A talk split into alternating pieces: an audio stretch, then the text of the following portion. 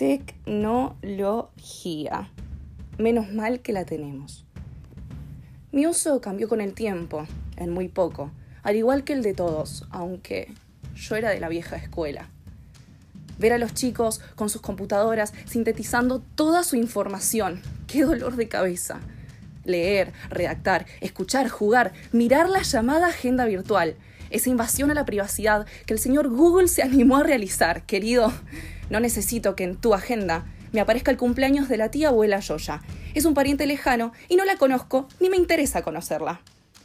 Pero ahí estamos, saludando por Facebook de una manera trascendental globitos virtuales y velas candentes eternas que superan el tiempo. Tantas veces la critiqué. Y sí, lo mío era y va a seguir siendo el papel. Mi tiempo, mi pensamiento, mi tranquilidad. Yo anoto las ideas.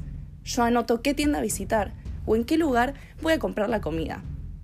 Aunque obviamente pido por Rappi, porque yo no me voy a mover de casa.